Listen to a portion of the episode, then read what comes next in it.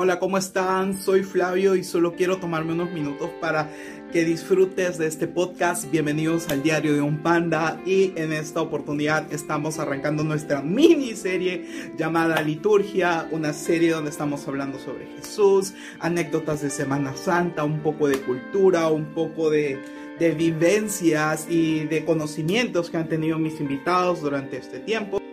Y en esta oportunidad he tenido a David López del podcast Místico y Práctico de la iglesia CDO en México. Eh, David es un gran amigo y he tenido la oportunidad de conversar con él. Hablamos de cultura de Jesús, anécdotas, vivencias, un poco de perspectivas y conocimientos que él ha tenido alrededor, que él ha ido adquiriendo alrededor de estos años desde que él viene estudiando la palabra. Nos, nos compartió varias, varias, varias eh, data que de verdad nos ha ayudado y en el caso mío me ha impactado bastante para poder eh, fundamentar muchas más cosas y poder analizar muy bien este tiempo llamado Semana Santa.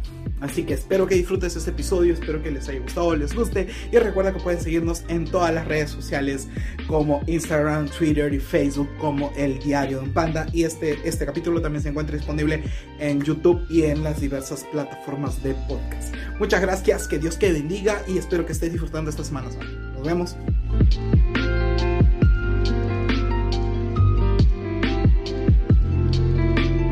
Y en esta oportunidad me siento muy feliz, me siento muy expectante porque, eh, bueno, feliz feriado encerrado. Feliz feriado encerrado a todos los peruanos que me están escuchando en esta oportunidad. Nuestra Semana Santa y estamos encerrados, pero sabemos que es por algo bueno, para cuidarnos, para que todo esté más tranquilo, pero sabemos que hay alguien ahorita en la playa que está literalmente zurrándose en todos los protocolos y se está tomando una cerveza helada. Así que espero que estés disfrutando tu cerveza y arrepiéntete. Arrepiéntete de, esa transgresión porque disfrutas algo que otros no podemos. arrepiéntete de esa iniquidad.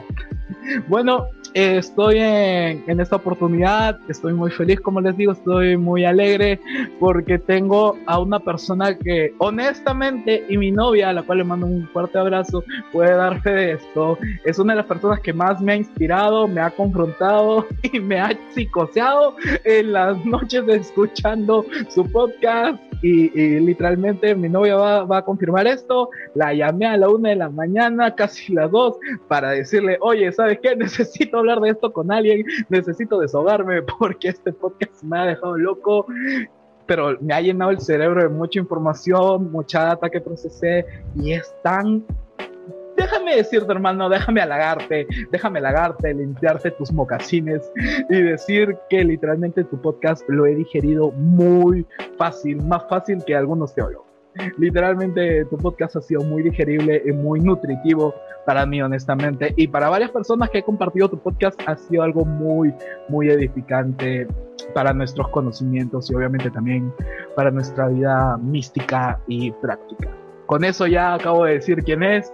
En esta oportunidad me acompaña un gran brother, colega podcaster y un pastor que inspira bastante, David López, con nosotros.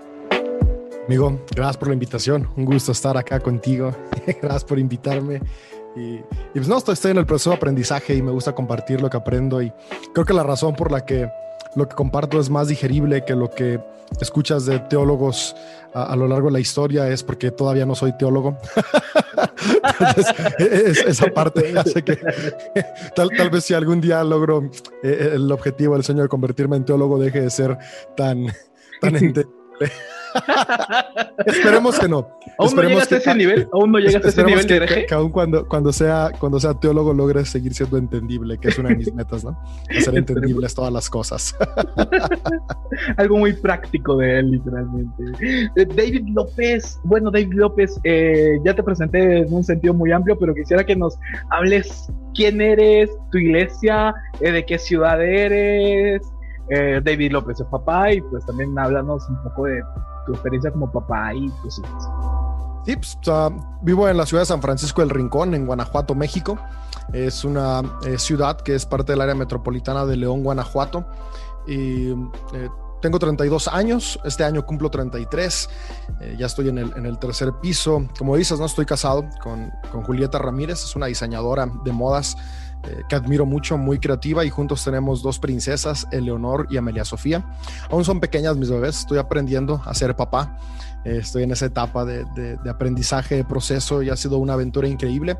Mi hija más grande, que es Eleonor, tiene tres años, mi hija pequeña tiene un año y medio, así que ahorita estoy en la etapa de, de aprender a lidiar con berrinches y, lidiar con, con, las cuestiones intensas de los bebés, aprendiendo a a entender sus emociones, pero al mismo tiempo eso es, es genial porque también estoy en la, en la, etapa donde comienzo a ver sus personalidades comenzar a formarse. Sé que es un proceso que les va a tomar varios años.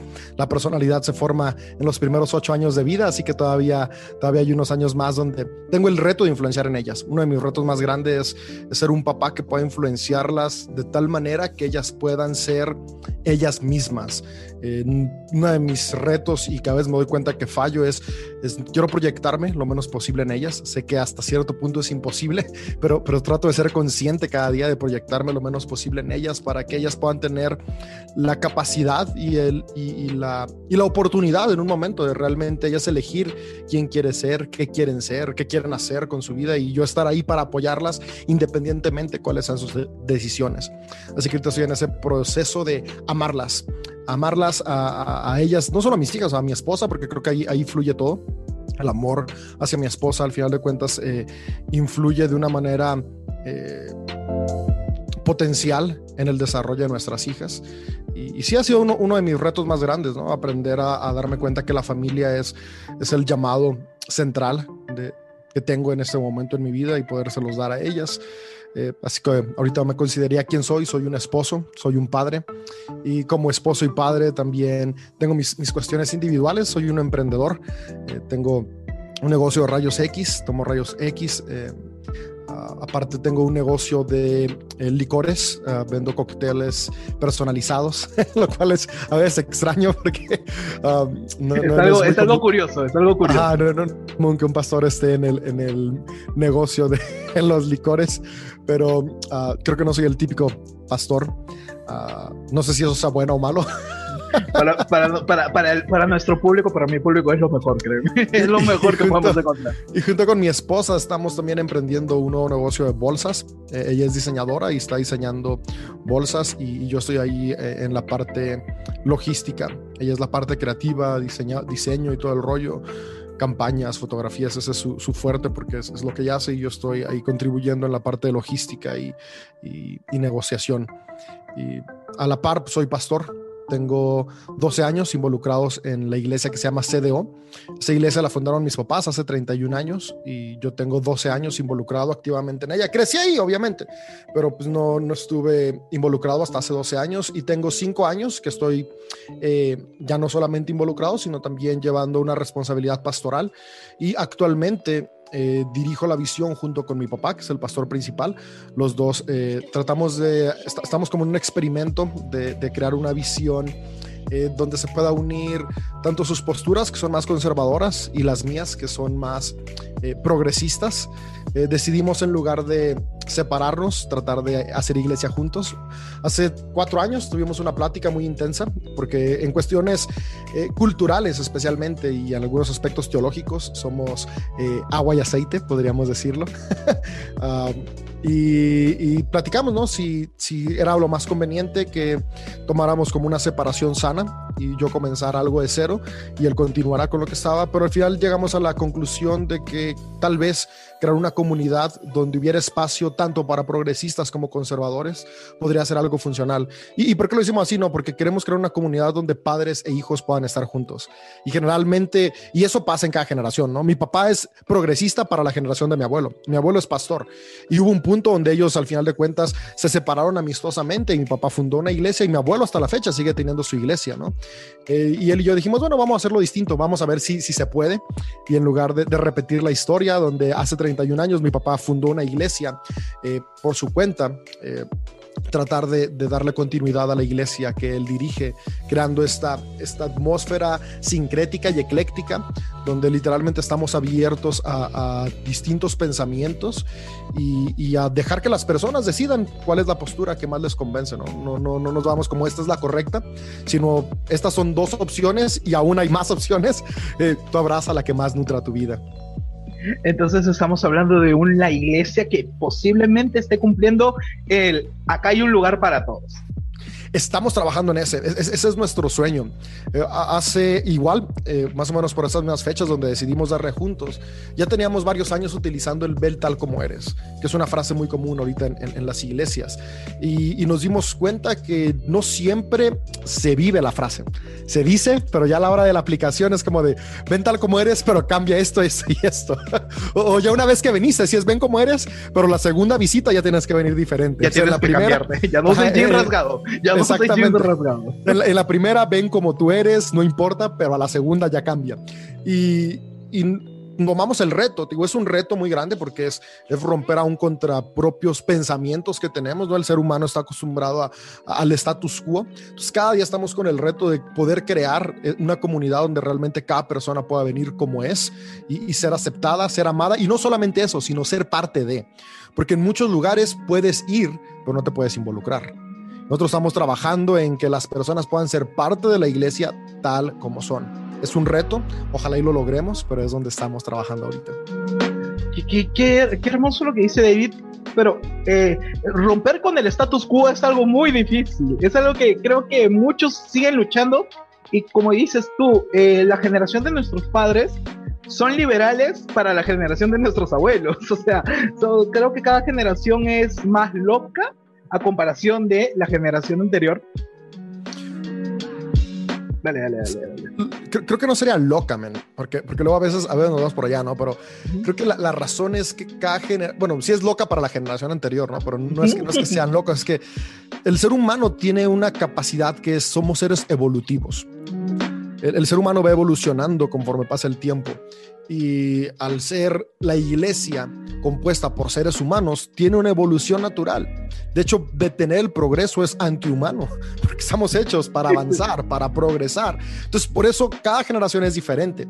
Y hay ciertas generaciones que deciden mantenerse en el status quo de la generación anterior, porque romper el molde cuesta y implica un trabajo y es más cómodo mantener el molde.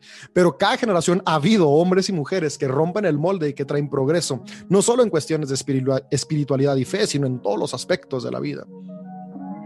Y, quiero comenzar a, comenzar a ponerle leña al fuego con esto. ¿Se ha visto este tipo de romper moldes dentro de la misma Biblia? Porque hasta ahorita nos han pintado los que hemos crecido, en mi caso, al igual que tú, creo que tú eres tercera generación de, de miembro de una iglesia o parte de, un, de una fe. En mi caso también soy tercera generación de la fe en Dios, en Cristo, en el Evangelio.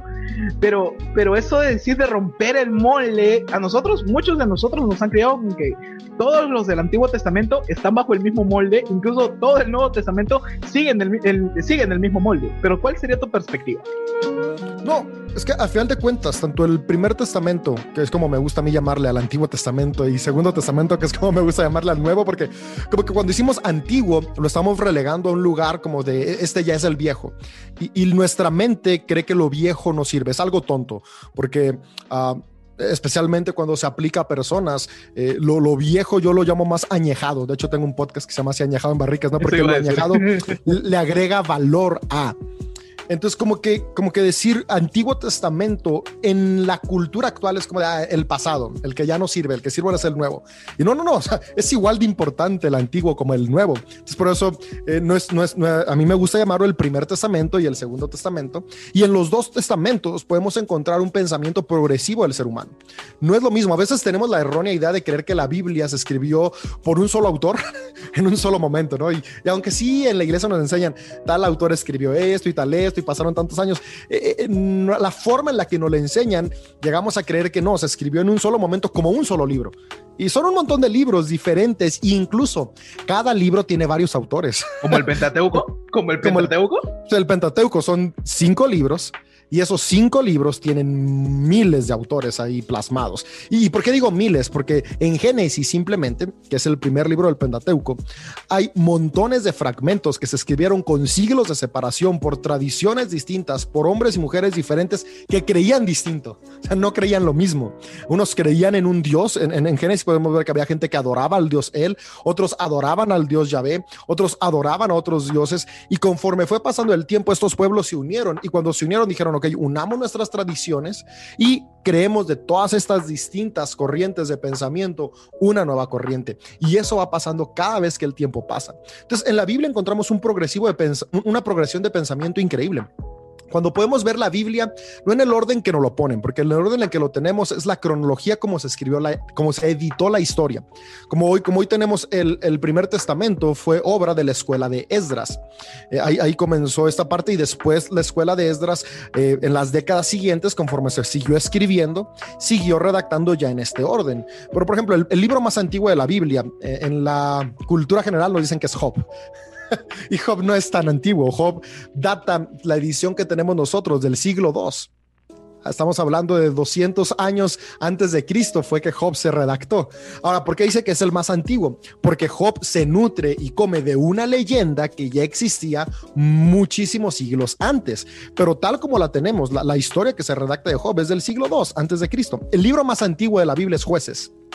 Jueces es el primer libro que se escribe y si tú lees Jueces, Jueces es muy sanguinario y Jueces es muy inhumano. Es muy eh, jueces, gore. Hay mucho gore. Es muy gore. Exactamente, porque porque es el libro más viejo. Este libro se escribió cuando los seres humanos aún estaban como creando esta conciencia de quién es Dios y cómo Dios va a actuar en nosotros. Y conforme vamos leyendo progresivamente en la cronología que se escribieron los libros, nos vamos dando cuenta que el ser humano fue cambiando su perspectiva y fue entendiendo distintas cosas hasta poder llegar a entender cuál es la voluntad de Dios para nosotros en el Segundo Testamento con Jesús que nos invita a amar. Entonces hay una progresión total en los libros de la Biblia sobre quién es Dios, cómo la gente entendía a Dios y cómo la gente experimentaba a Dios. Pues en el Nuevo Testamento Segundo Testamento pasa lo mismo. Otros pensamos que, que igual se escribieron primero los evangelios, luego Hechos y Romanos y después las cartas. Pero no, ese no es el orden cronológico. Lo primero que se escribió en el Nuevo Testamento es Primera de Tesalonicenses. Ese es el primer libro que existió de los que conforman eh, el Nuevo Testamento. Y ahí podemos ver una teología que Pablo tenía, que su teología fue cambiando conforme iba experimentando más y más a Dios. Y como en las siete cartas que Pablo escribió, porque sí, Pablo no escribió las 14 que se le atribuyen, él solo escribió siete y quién sabe si sí fue él, pero al menos fue el mismo autor, no sabemos si, si sí fue Pablo. Alguien te está rascando la cabeza, alguien te está rascando la cabeza ahorita mismo. Eso pero, me pasa siempre cuando hablo con David, suele pasar. Pero al leer a Pablo en, en, en, orden cronológico, vemos cómo, cómo su forma de entender a Dios fue cambiando, cómo empezó entendiendo a un Dios eh, no tan incluyente y cada vez fue viéndolo más incluyente.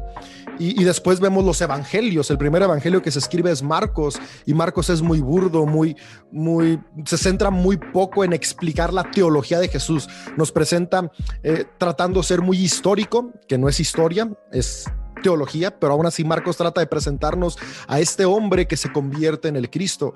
Y después vienen Mateo y Lucas que dicen, hey, no, no, no, espérate, esto necesita un cambio. Y Mateo y Lucas deconstruyen a Marcos.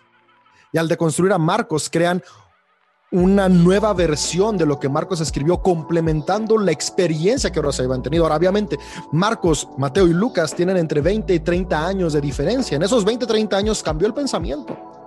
Y, después de que se escriben Mateo y Lucas, Mateo y Lucas, las primeras redacciones comienzan en el capítulo 3.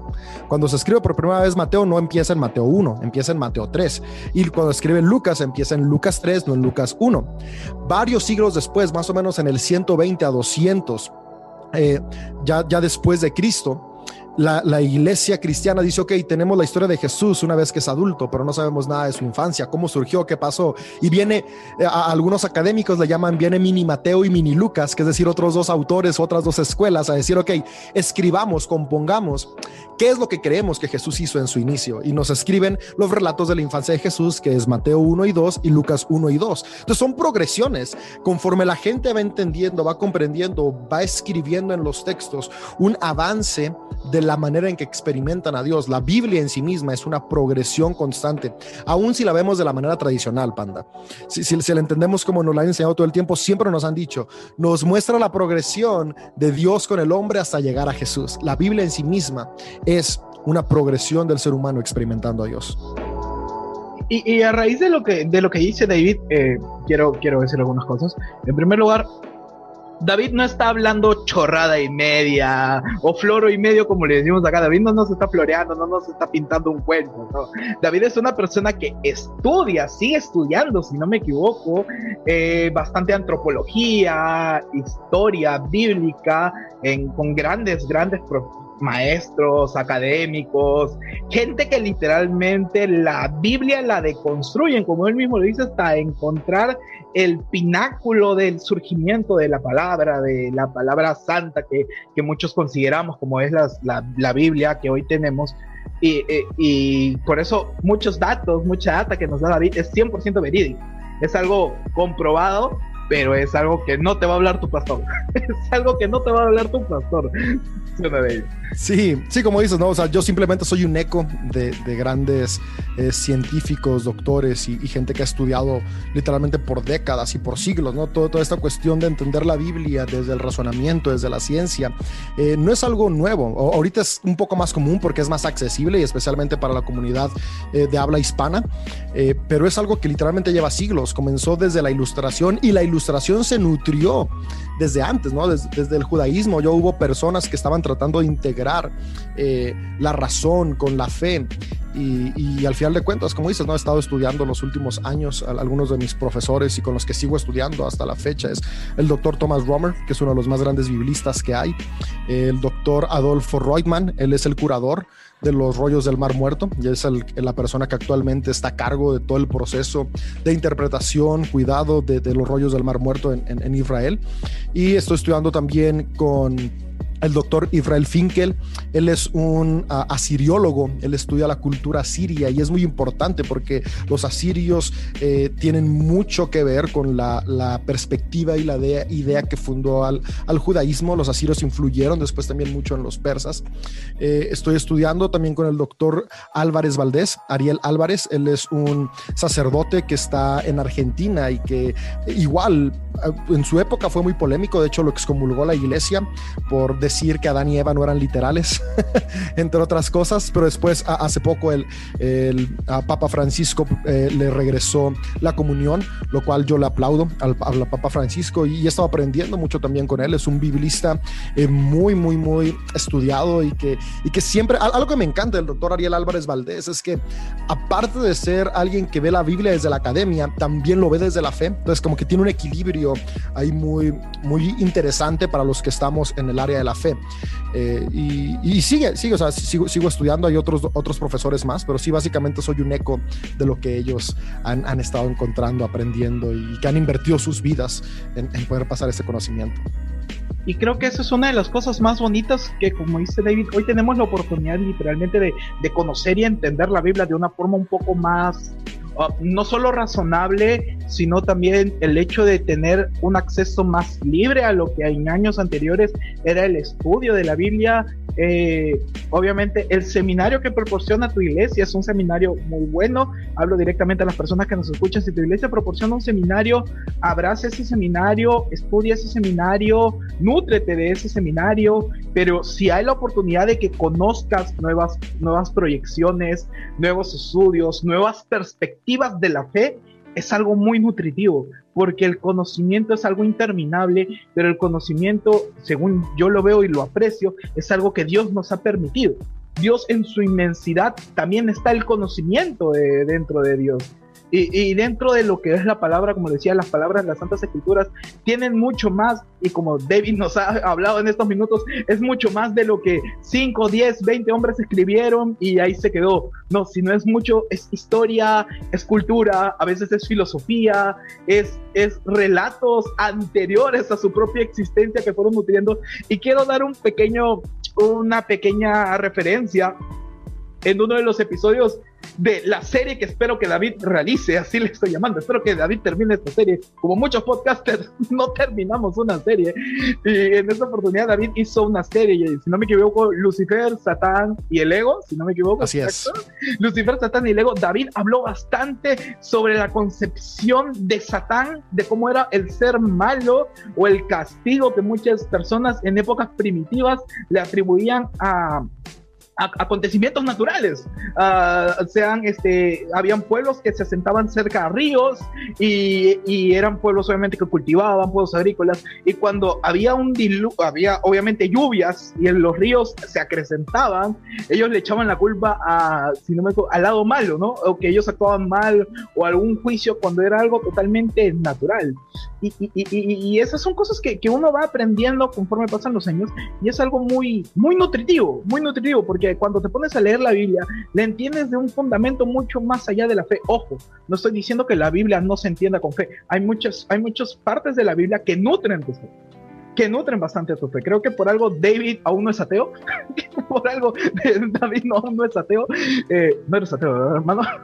seguimos, no, no, no. seguimos en la carrera. Hay días que despierto ateo, pero después me vuelvo a convertir a mediodía o ya en la noche, aunque sea antes de dormir. Claro, que se dice ya, ya por si acaso no venga el arrebatamiento.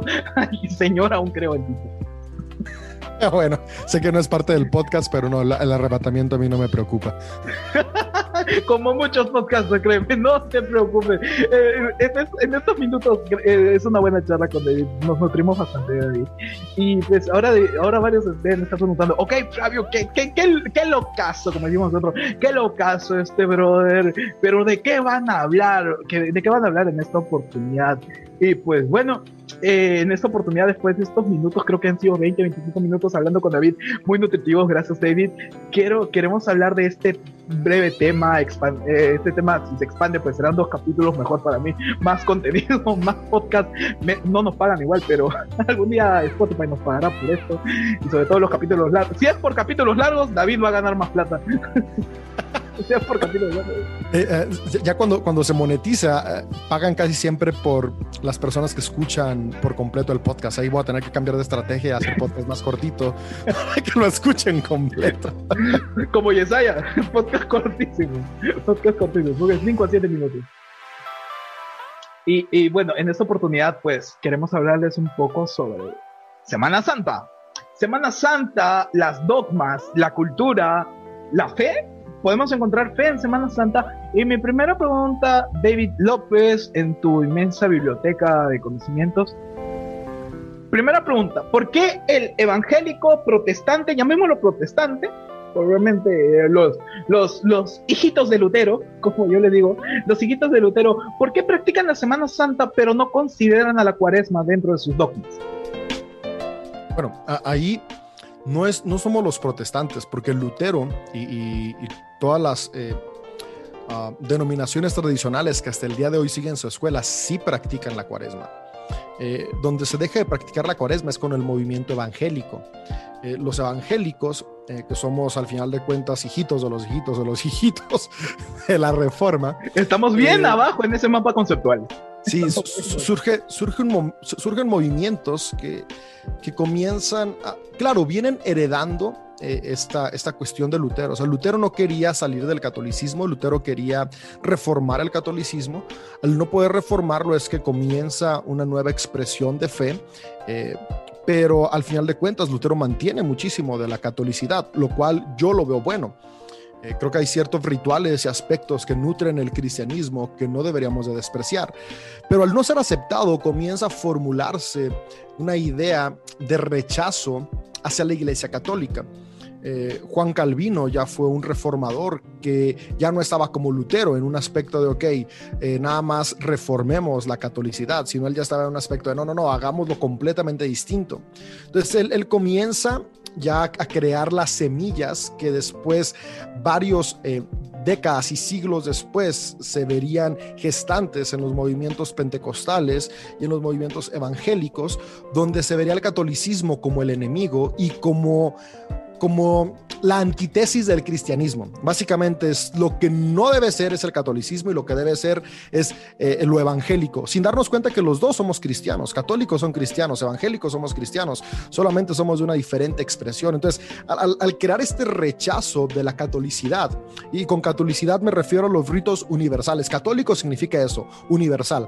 Al rechazar los rituales, enseñanzas y tradiciones universales del cristianismo que por siglos nutrieron nuestra fe, que por siglos crearon las bases de lo que hoy nos permite eh, ser, ser cristianos, sin importar la expresión que seamos, se fueron rechazando. Y, entonces llegó un punto donde todo lo que pareciera católico se evitaba en la iglesia, aún así tuviera la capacidad de nutrirla.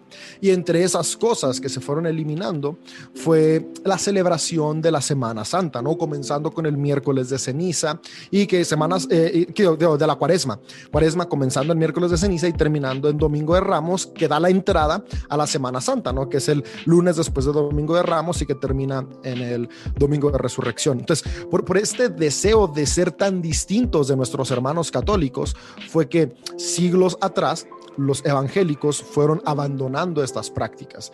Y, y, también hubo un movimiento, especialmente en los años 70, donde se empezó a hacer mucho énfasis en que Jesús es relación y no religión. Y, fue creciendo, creciendo hasta tal, o sea, hoy en día tú hablas con un evangélico y eso te dice, no, yo no tengo religión, yo tengo relación. Y así como a ver, a ver, ¿va a ser domingo a la iglesia? Sí. A la misma hora cada domingo? Sí. Sus reuniones empiezan con canciones, después una transición donde oran, ofrendas, anuncios y después un sermón. Sí ok, esos son rituales, tienes religión. No puedes decir que no tienes religión. Si haces eso, eso es religión.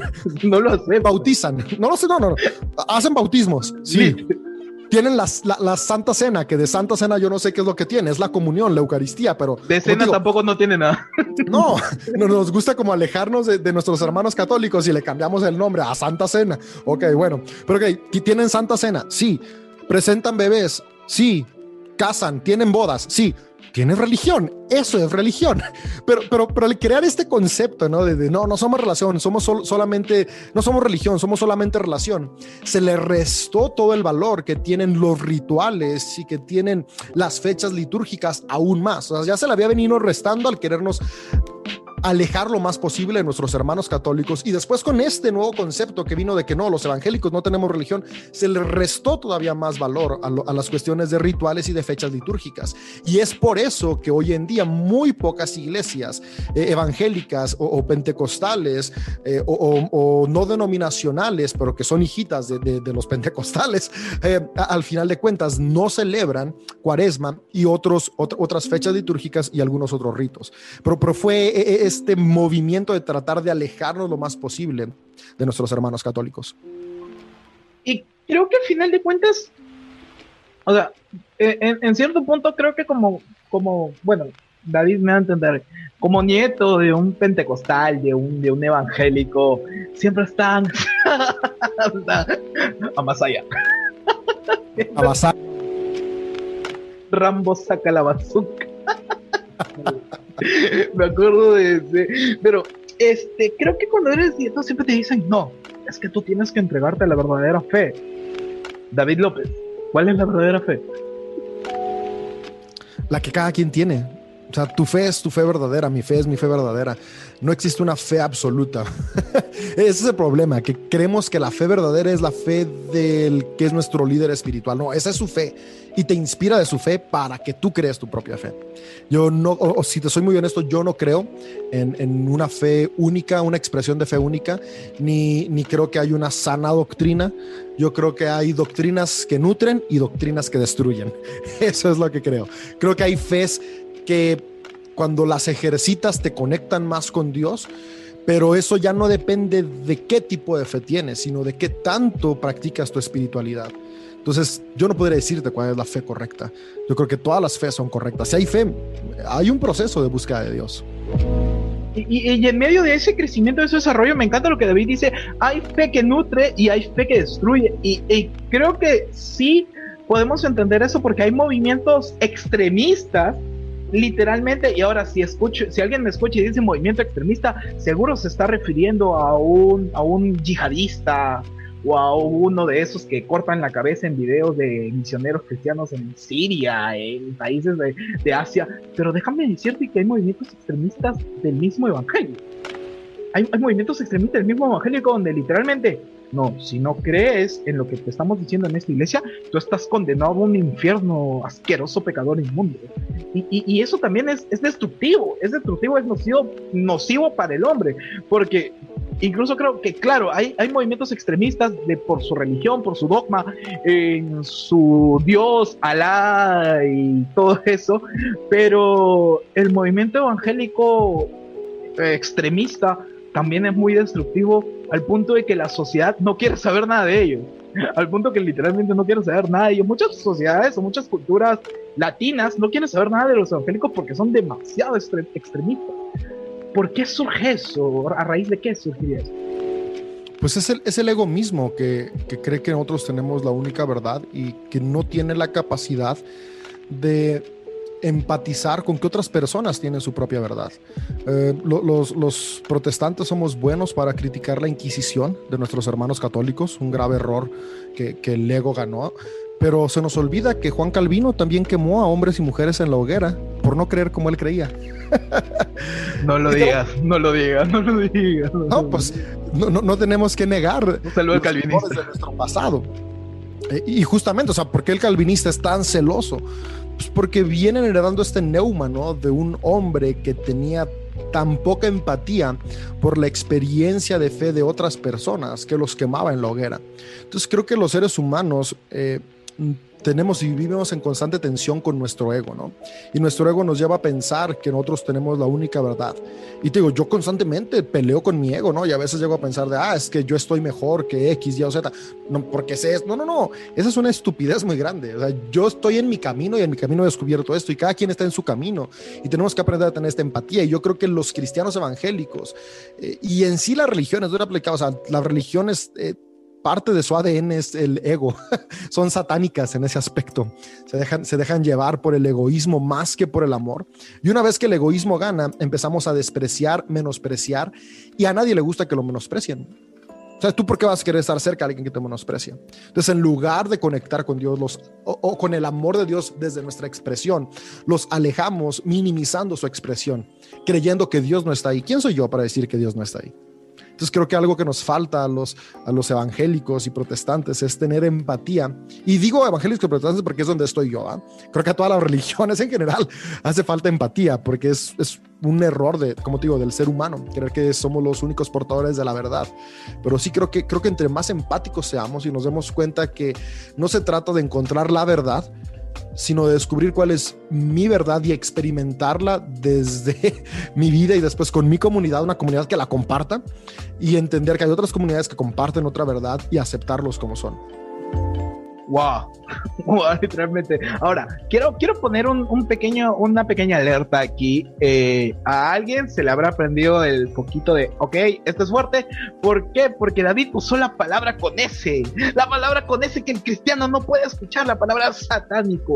Satánico. Ojo, ojo, y lo quiero compartir de aquí. David es, es alguien que yo tengo muy referente por muchas cosas. Y una de las cosas, como le dije de nuevo, Lucifer, Satán y el Ego, la serie que tiene un capítulo que, que me impactó bastante.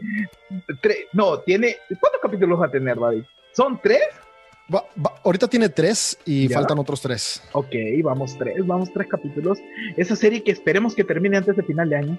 Si no, pues el otro, el otro año la termina. Esperemos también. Eh, pero David López en su serie Lucifer, Satán y el Ego habló de que David López, dilo, ¿no crees en Satanás? Creo en el Satanás, pero no creo en el Satanás metafísico. No creo que haya un ente, un ser, un ángel. ¿No crees en malévolo. el Señor de los Cuernos? No, no creo en el Señor de los Cuernos. Para mí el, el Satán, no, tampoco. Eh, para mí yo cuando hablo de Satán o Satanás, hablo de la actitud humana egoísta. Yo creo que el Satán es el ego en cada uno. Cuando tú y yo nos movemos por ego, nos convertimos en el Satán. Es por eso que yo puedo ser o un reflejo de Cristo o un reflejo de Satán. Soy reflejo de Cristo cuando amo, porque Cristo no estoy hablando de Jesús, estoy hablando de la esencia perceptible de Dios. La esencia perceptible de Dios es el amor. Cuando yo reflejo a Cristo, reflejo amor, estoy amando, estoy construyendo. Cuando yo no reflejo a Cristo, la antítesis de Cristo es que es el amor. Lo contrario a amor es egoísmo. Yo soy un satán. Estoy, al ser egoísta, estoy siendo un satán para la gente a mi alrededor. Porque satán, al final de cuentas, lo que significa es el que se opone o obstáculo. El egoísmo obstaculiza el progreso.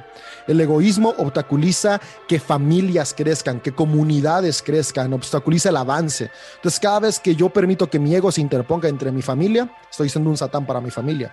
Cada vez que yo que el ego se interponga ante mi comunidad, soy un satán para mi comunidad. Cuando la iglesia se mueve más por ego que por amor, la misma iglesia se vuelve el satán.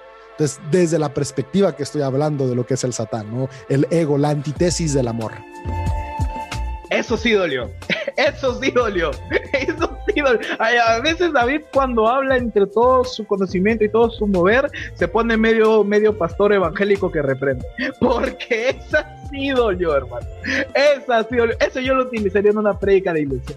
Eso sí lo utilizaría en una predica.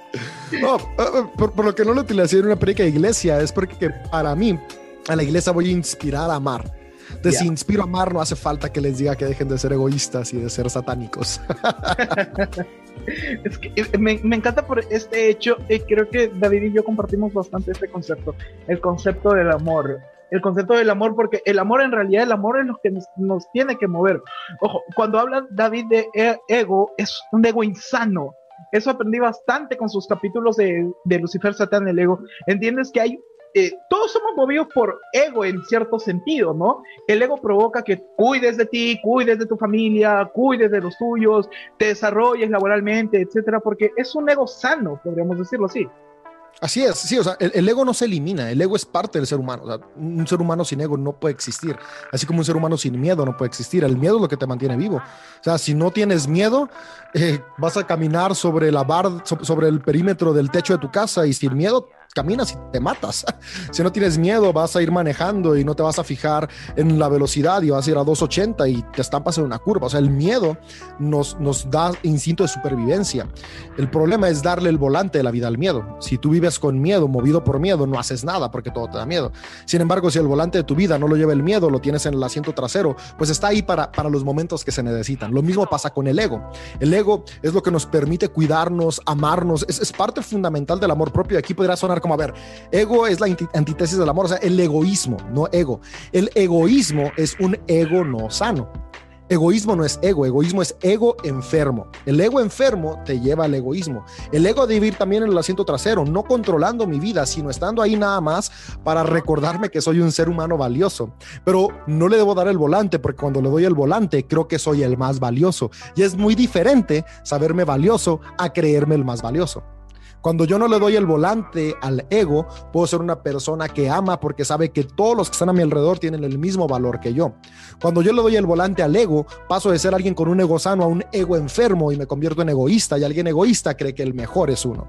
Y ahí es donde nos volvemos, desde mi punto de vista, satánicos. ¡Pam! voy a poner sonido de balas acá. Es muy probable que ponga sonido de balas y no es porque hay ahorita un asalto por aquí.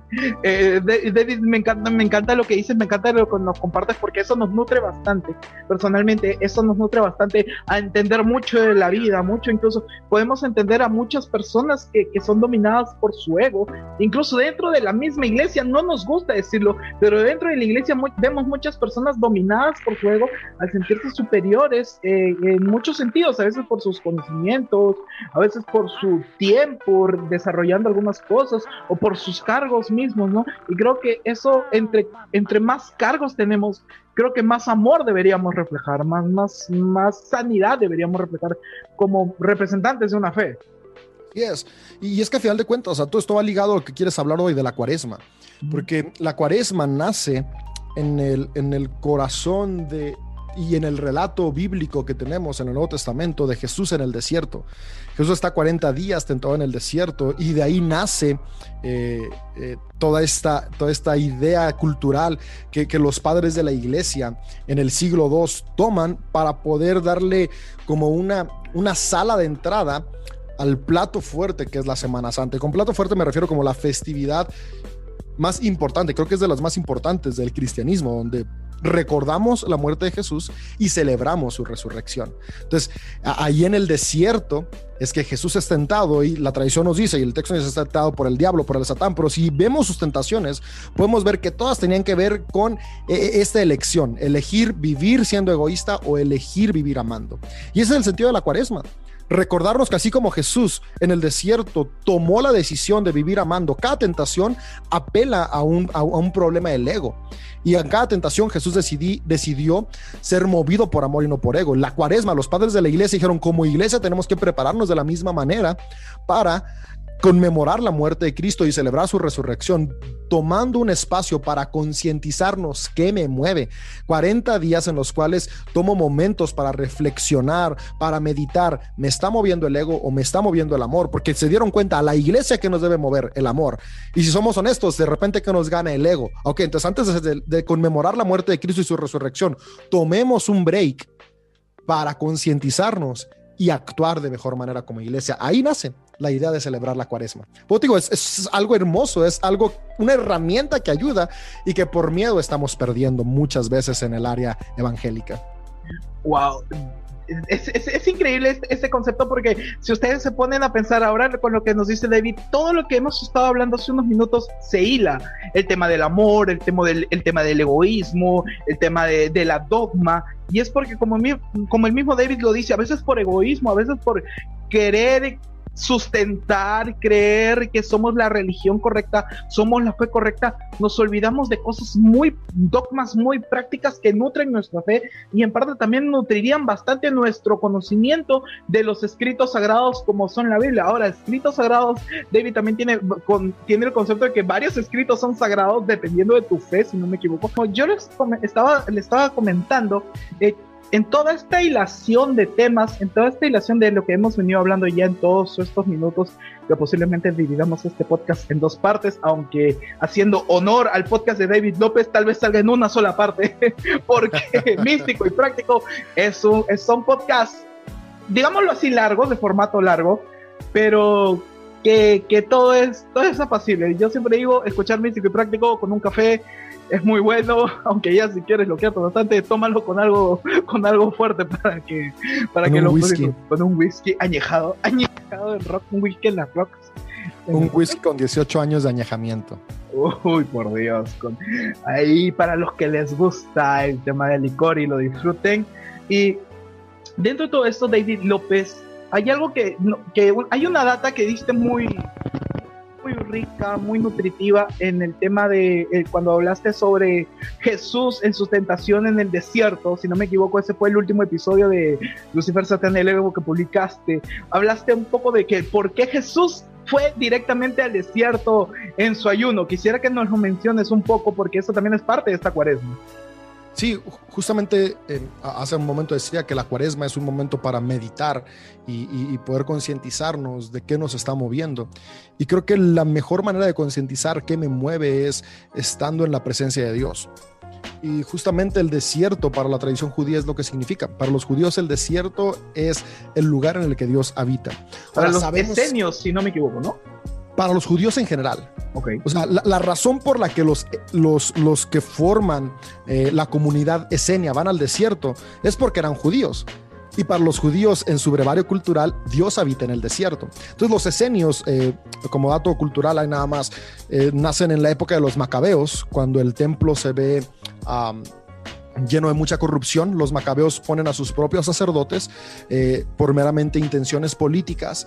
Eh, entonces los que eran los sacerdotes por cuestiones de linaje religioso eh, deciden apartarse y se van al desierto porque la ciudad ya está muy contaminada. En la Biblia vamos a ver siempre esta lucha entre la ciudad y el desierto, la ciudad y el desierto. Y los esenios ven esto y por eso van al desierto a Qumran. Ahora, qué increíble que lo hicieron porque gracias a eso hoy tenemos los rollos del mar muerto y, y podemos tener una claridad más sobre los escritos bíblicos. Antes de, de descubrir los, los, rollos del Mar Muerto, nuestras Biblias estaban traducidas en el Códex del año 1000 de nuestra era.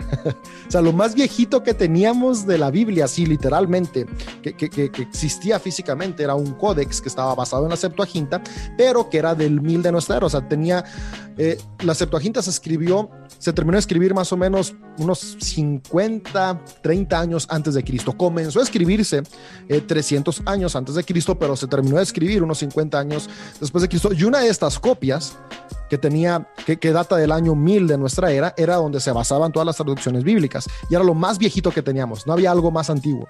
Se descubre los rollos del Mar Muerto, que son escritos de 200 antes de Cristo o incluso más, más antiguos, y tenemos una fuente aún un poco más fiel, porque ahora ya no está datada en 1000 de nuestra era, sino ahora es 200 antes, es decir, 1200, 1300 años más antigua. Entonces, estos esenios van al desierto por eso, porque van a encontrarse con Dios. Si vemos la Biblia, y, nos damos cuenta, o sea, eh, ¿dónde caminó Israel en su transición de Egipto a la tierra prometida? En el desierto. ¿Por qué? Porque necesitaban reencontrarse con Dios. ¿Dónde le habla Dios a Moisés para darle el llamado de liberar a Israel? En el desierto. Él, estaba apacentando ovejas, ¿sabes? Nos imaginamos que estaba en un campo fértil. No, no, no, e, e, estaba en Madián. Madián es desierto, estaba en el desierto Moisés y ahí se le aparece Dios. ¿A dónde se va Elías cuando tiene miedo y depresión porque Jezabel lo quiere matar? ¿Y dónde es que Dios le habla? En el desierto. Y, y si seguimos leyendo, podemos seguir viendo. Eh, como el desierto es un lugar en el cual las personas se encuentran con Dios, porque para los judíos israelitas, para, para ellos, el desierto es el lugar en el que Dios habita. Ahora, ¿por qué es esto? Porque ellos son un pueblo del desierto. Ellos son beduinos, son nómadas del desierto y si es su Dios, su Dios tiene que habitar donde ellos están. Entonces, cuando, cuando, vemos en los escritos bíblicos que Jesús va al desierto, es que Jesús va a donde hay plenitud de Dios, donde está la plenitud de la presencia de Dios. Y esto es lo que nos lleva, ¿no? Cuaresma es un momento para buscar esa plenitud, porque si estamos en la plenitud de la presencia de Dios, por ende, somos inspirados por la esencia que Dios es. Dios es amor. Eso nos lo dice Juan, que es el evangelio gnóstico por excelencia.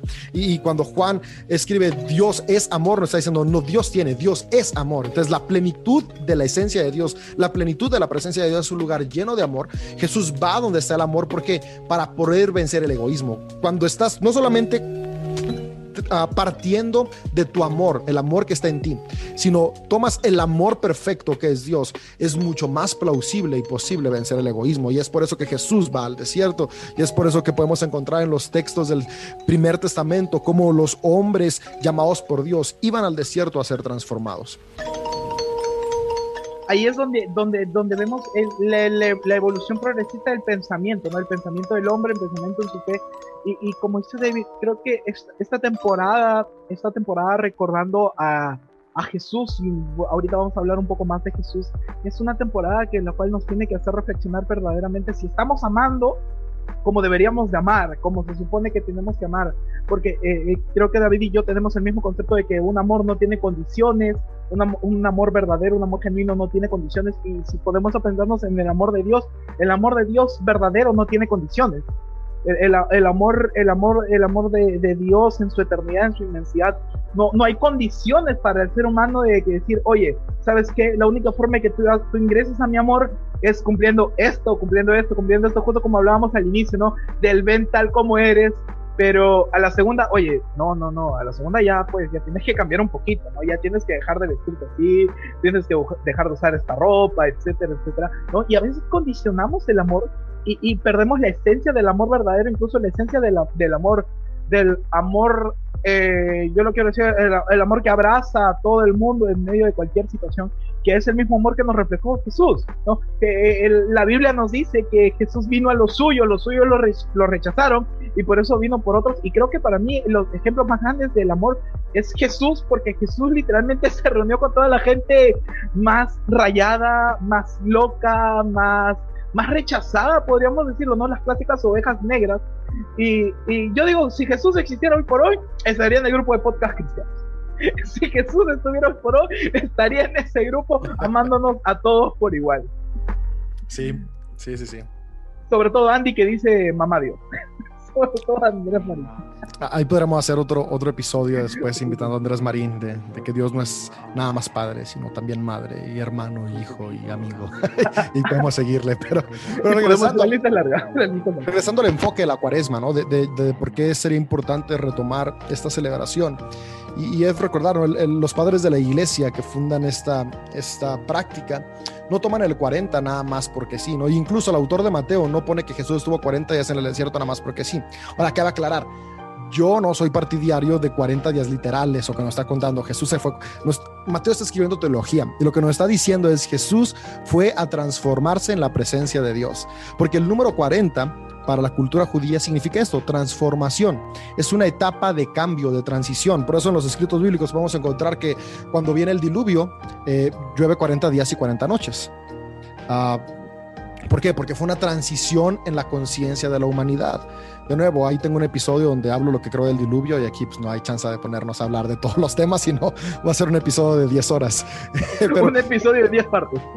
Pero, lo importante es eso, no es una época de transición. Después, eh, Moisés pasa 40 días ayunando en el monte Sinaí, donde Dios le da la ley, ¿no? Porque es una transición. los judaítas iban a, a, tener una transición en su manera de pensar y entender la vida. Después, Israel vive 40 años de paz bajo los jueces, porque hubo una transición a que llegaban a ser un reino. Eh, tenemos que el reinado de Saúl dura 40 años, el reinado de David dura 40 años, el de Salomón dura 40 años, que son los primeros reyes de Israel. Ahora, 40 años literales no sabemos, pero fueron años de transición de pensamiento, de forma. Jonás, ¿cuántos días profetizó a Nínive? 40 días, que nos habla un proceso de concientización, renovación y transformación.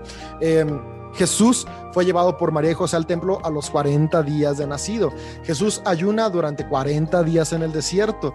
Eh, está con sus discípulos antes de ascender, después de resucitar 40 días. ¿Por qué? Porque el número 40, cuando leamos 40 en la Biblia, no lo tomemos como, como años literales, vamos. Aquí nos quiere hablar de que hubo un proceso de cambio, de transformación. Los padres de la iglesia entendieron eso. Dijeron, ok, tenemos que tomar un tiempo de transformación. ¿En dónde? En la presencia de Dios. Jesús, 40 días en el desierto, ¿Qué significa en, lenguaje literal? Un proceso de transformación en la presencia de Dios. ¿Para qué? Para salir a amar al mundo. Y eso es lo que significa cuaresma. Cuaresma es eso, por eso se ayuna en la cuaresma, porque el ayuno es un momento donde me concientizo, donde doy espacio, es, es, un, es una práctica espiritual que, que me permite concientizarme que hay algo más en mí, no solamente soy físico, también soy espíritu y, y me concientiza de qué cosas materiales me están volviendo egoísta y tengo que llevarlas a un segundo plano para permitir que el amor, que es espíritu, el amor no es algo que toco, el amor no es tangible, el amor está en el plano del espiritual, permitir que ese amor que está en el plano del espiritual salga.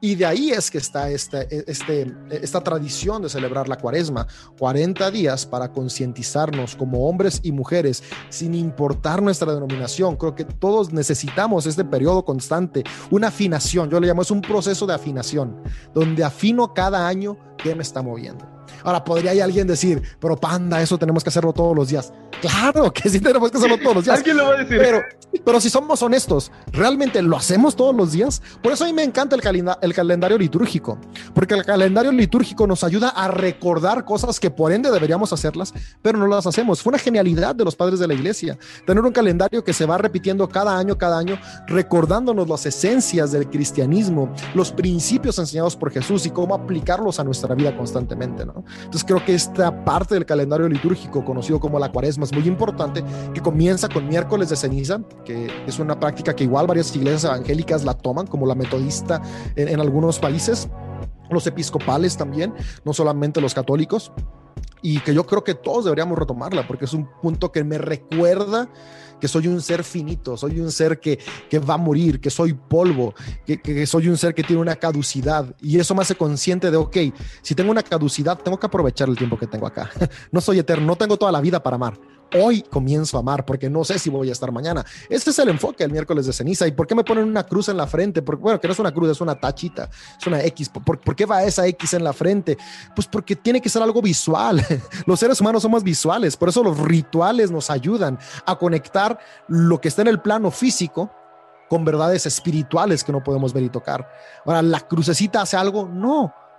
Por sí sola no, pero sí el estarla viendo todo un día, el que me la pongan y cuando me la ponen me dicen polvo eres y al polvo volverás, me hace recordar esa verdad que se plante en mi espíritu de una mejor manera. Los seres humanos aprendemos visualmente. Por eso en la Biblia encontramos rituales. Cada vez que un patriarca, cada vez que un, que, un, padre de, los eh, importantes en el judaísmo y de los que vemos en la historia del primer testamento iba a hacer un pacto con Dios, había algo visible. Levantaban un altar, mataban algo, ponían sangre. Pero eso a los evangélicos se nos olvida la importancia de los rituales visibles. ¿no? Por eso ah, últimamente en la comunión, en la iglesia, eh, tomamos un pan y lo levantamos y lo partimos. No porque queramos parecernos a los católicos, que los amamos, en serio amamos en, la iglesia que estoy, eh, incluso les llamamos son nuestros hermanos católicos, eh, pero porque queremos este símbolo, ¿no? ¿Qué significa que el cuerpo de Cristo se partió? Cuando lo ves es como de, ah, crea un sentido diferente, ¿no? Entonces, e, eso es lo mismo con Cuaresma, ¿no? Cuaresma comienza con miércoles de ceniza que me concientiza visualmente para tener 40 días de preparación y después pasar a celebrar lo que se le llama en el calendario litúrgico la Semana Mayor o Semana Santa. Y, es hermoso todo esto, porque justo como David lo dice, creo que a veces perdemos la esencia de eso, eh, la esencia de que, oye, el, calendario litúrgico no se hizo para defender una fe o una religión. El calendario litúrgico, como mismo David lo hizo, es una ayuda, es un apoyo para tu fe, para crecer en tu fe, para crecer en tus principios y en tus fundamentos de que, ok, ¿en qué estás creyendo? ¿Estás creyendo más en, los fundamentos que te han dictado una tradición, una cultura? ¿O estás creyendo verdaderamente en el amor que sobrepasa todo que hasta la misma Biblia lo dice, ¿no? Puedes tener cultura, puedes tener conocimientos, puedes tener, incluso hasta la Biblia lo dice, puedes tener dones, puedes tener talentos, pero si no tienes amor, no eres nada. O sea, hasta la misma Biblia lo dice que el amor está por sobre todas las cosas pero a veces se nos olvida y, creemos, al queremos alimentarnos de ciertas cosas, de ciertas, de ciertas dogmas de fe, pero nos olvidamos de que al final de cuentas todas esas dogmas de fe fueron hechas o fueron respaldadas por los padres de la Biblia o los padres de la fe para, para, para acrecentar nuestro amor, para fundamentar nuestro amor y para cimentar nuestro amor y encaminarlo verdaderamente a como Dios quiere que sea. Y, y, y David, y como ya hemos tenido más de una hora en esto, créeme David, es algo muy hermoso. Y quiero terminar con estos últimos, este último punto. David también tiene cosas que hacer y en realidad desde ya agradezco a todas las personas que nos han escuchado, seas podcaster o no seas podcaster conocido mío de David López. Gracias por escuchar esto. Bienvenido, bienvenida, bienvenide. Tanto que a veces decir el E. acá el diario de un panda. Acá, es, acá somos amor. Acá somos a veces desahogo. Y en realidad pues gracias a todos por escuchar esto. Y quiero terminar, David López, con esta última pregunta. ¿De acuerdo?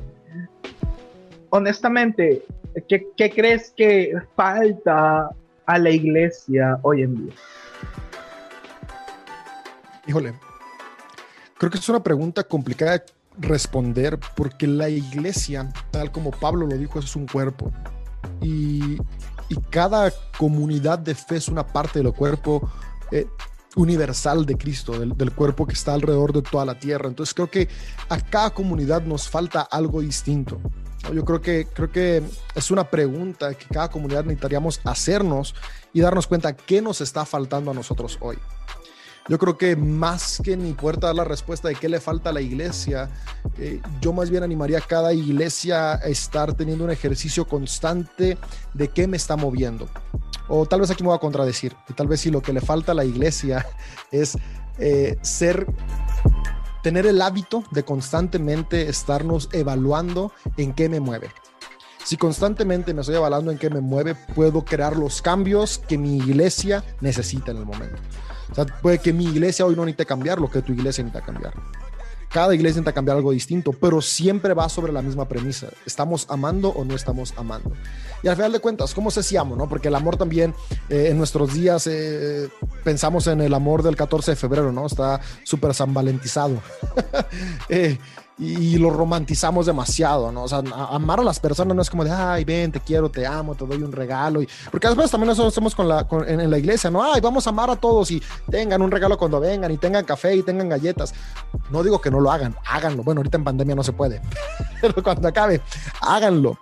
Eh, pero, pero el amor, viéndolo desde el plano espiritual y tratando de trascender a lo que podemos entender de Dios, porque a Dios lo vamos entendiendo y experimentando poco a poco. Tampoco podría decir lo que Dios es, porque, porque soy un ser humano finito que todavía no experimenta todo lo que Dios eres es. Polvo, eres pero, polvo. Exactamente, pero entendiendo esto, algo que yo sí he visto un patrón constante en Dios a través de la humanidad es que Dios construye. Entonces, como iglesia, estarme preguntando, ¿lo que estoy haciendo está construyendo familias o las está separando? O sea, la doctrina que enseño hoy en día hace que los miembros de mi iglesia estén más unidos a sus padres, a sus hermanos, a sus cuñados, a sus vecinos, o los está separando. La doctrina que hoy estoy enseñando hace que mi ciudad esté creciendo o la esté invitando a un atraso de desarrollo. Eh, los rituales, los dogmas, la forma en la que hago iglesia hace que cada miembro de mi iglesia esté creciendo en su vida personal, en sus finanzas, en su sabiduría para administrar lo que tiene, o simplemente viene cada domingo aquí a aprender cosas para repetir sin que construyan su vida. Porque eso es lo que hace el amor. El amor trae vida. El amor trae frutos, frutos que edifican a la comunidad. Entonces yo creo que eso es lo que la iglesia necesitaría hacer de una manera más constante. Ahora hay muchas iglesias que ya lo hacen. Qué chido, yo aprendo mucho de, de iglesias así, pero creo que en general, al mayor porcentaje de iglesias que hay en el, en el mundo o en Latinoamérica, eh, nos hace falta ser más conscientes, ¿no? Cada día tomar un tiempo para concientizar. Como iglesia estamos amando, es decir, estamos construyendo o simplemente estamos creando dogmas que separan, dividen. Estamos haciendo puentes o barreras. ¡Qué hermoso! Así se pone David cuando predica en su iglesia. Así se pone David, Así se pone David cuando predica en su iglesia. Hermano, brother, muchas gracias, David López. En serio, ha sido muy hermoso charlar contigo. Y, y, ojo, David no es, no es solo así cuando graba. David es así siempre. Es un ser de luz y amor. A veces yo digo, yo, yo considero que a veces es panda, pero aún no se acepta como panda. Así que en su deconstrucción, en su deconstrucción llegará a ser panda. Y, y, ya, y ya. espero un día hacer un episodio de construcción, pero espero un día claro, grabar. Claro, le damos, le damos con, con, con, mucho gusto y, y, y cerrando, ¿no? Si, si, me das dale, oportunidad. Dale, dale, hermano.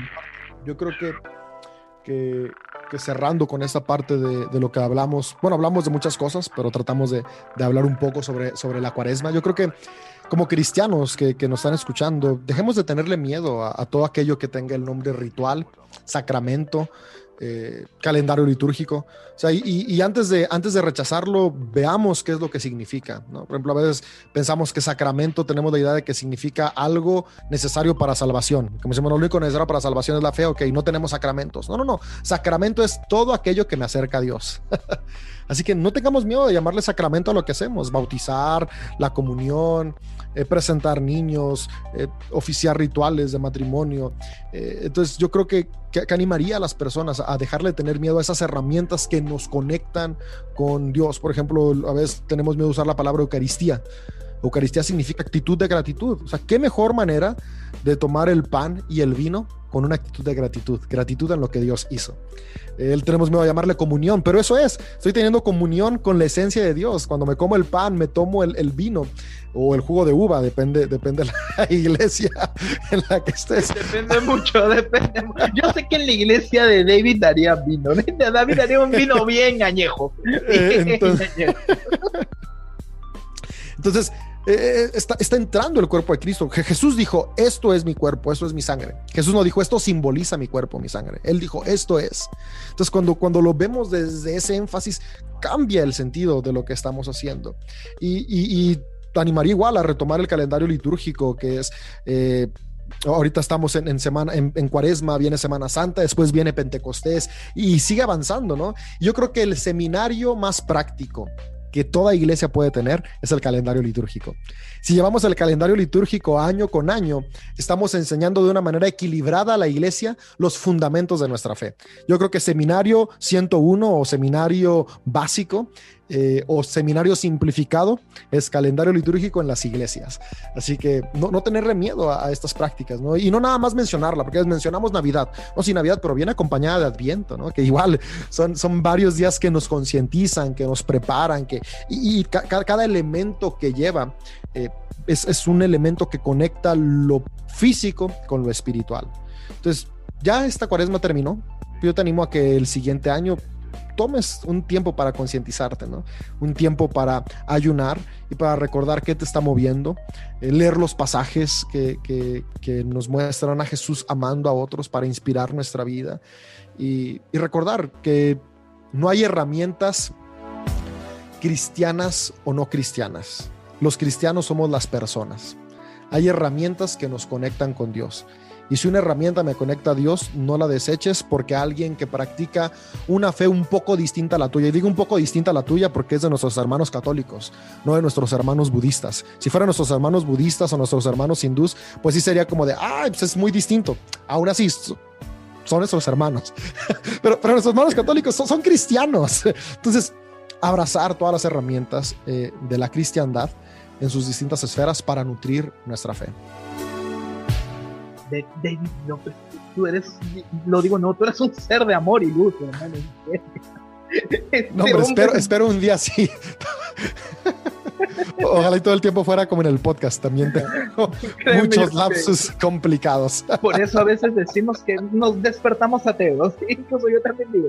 Eh, me acuerdo que terminando con esto, me acuerdo de un pequeño meme que era de una escalera de un hombre ateo, agnóstico, teísta, cristiano, y nosotros y en el grupo de podcast lo invirtieron. De cristiano bajas a teísta, agnóstico, ateo, y a veces estamos en esa escalera de subir y bajar, pero siempre que predomine el amor. Una tensión de todos los días, una tensión de todos los días, pero, pero es importante eh, pues siempre recordar que, que, no está mal cada proceso que, que estemos atravesando mientras vayamos avanzando, como dices, a una conciencia de ser más como Jesús.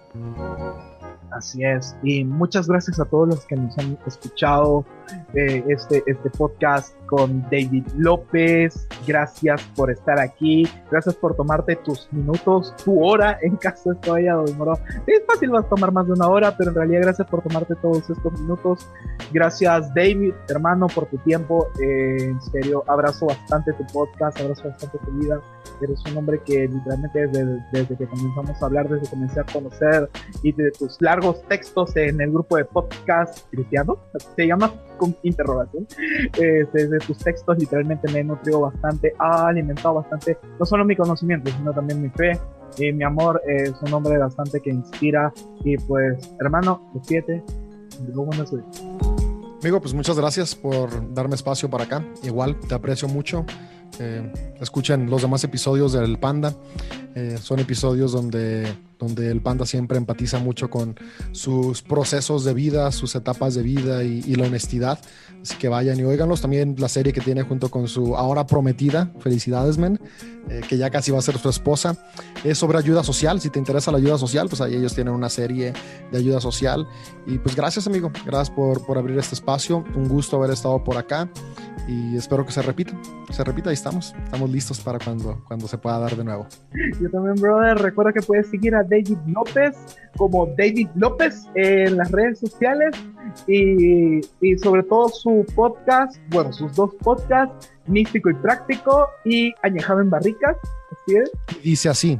Ah, dice así, no, no, lo hago yo solo, lo hago con, con cinco de mis mejores amigos en Latinoamérica y cada semana eh, nos reunimos para dar una crítica, comentario. Eh, tratamos de que siempre sea constructivo sobre la Biblia. Vamos capítulo a capítulo. Eh, ahorita vamos en Génesis 32, está por salir 33 este domingo. no sé cuándo salga esto, pero, pero cada, cada domingo está, está saliendo episodio, así que, que, también pueden escucharlo ahí. Y en redes sociales me encuentran como Dave López Carmona. Así está ahí. Místico y práctico, añejado en barricas y dice así. Dice así el podcast Estudio Bíblico, Crítica Bíblica que tu pastor no quiere que escuches, pero tienes que escuchar. Así es. Muchas gracias David López, muchas gracias a todas las personas. Recuerda que puedes encontrarnos como el diario de un panda y puedes encontrarnos también en todas las redes sociales como el diario de un panda. Y si quieres algo un poco más ácido, más crudo y más reflexivo, puedes seguirme en mi Twitter. En mi Twitter te llamo PandaStyle96, donde ahí sí lanzo mis pequeños tweets, guion críticas con un poquito de fuego, pimienta y bien, y bien aderezado. Así que pues, gracias a eso.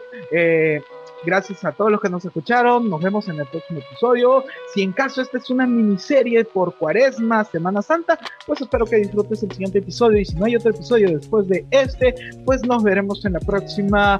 Cuídense mucho. Dios los bendiga. Los amo mucho. Y pues disfruten una buena gaseosa ya que hace calor. Namaste. Amén. Nos vemos, señores. Cuídense. Hasta la próxima.